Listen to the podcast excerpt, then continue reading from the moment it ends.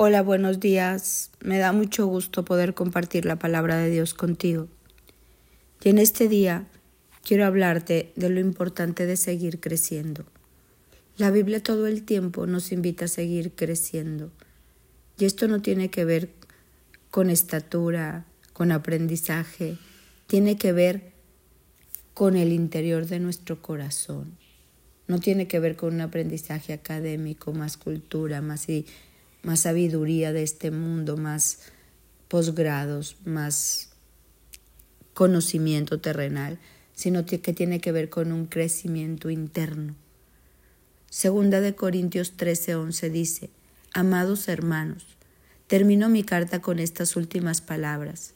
Estén alegres, crezcan hasta alcanzar la madurez. Anímense unos a otros, vivan en paz y armonía entonces el Dios de amor y paz estará con ustedes. Dios nos habla a crecer hasta la madurez, porque esa madurez nos da la paz, el amor y la armonía que tanto necesitamos.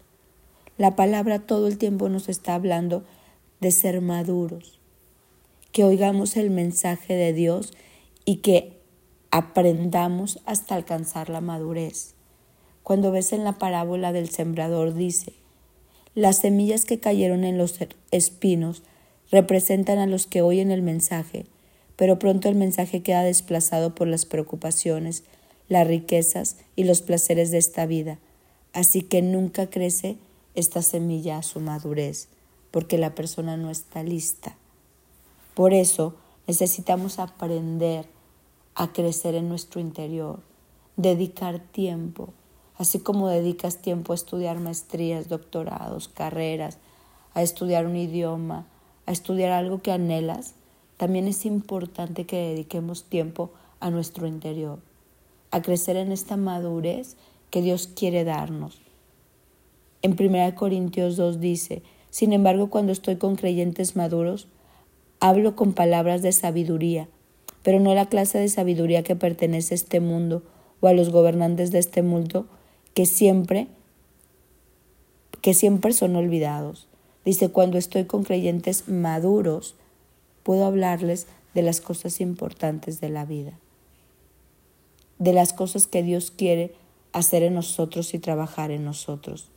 Y dice en Efesios 4 que este proceso continuará hasta que todos alcancemos tal unidad de nuestra fe y conocimiento del Hijo de Dios, que seamos maduros en el, en el Señor, es decir, hasta que lleguemos a la plena y completa medida de Cristo.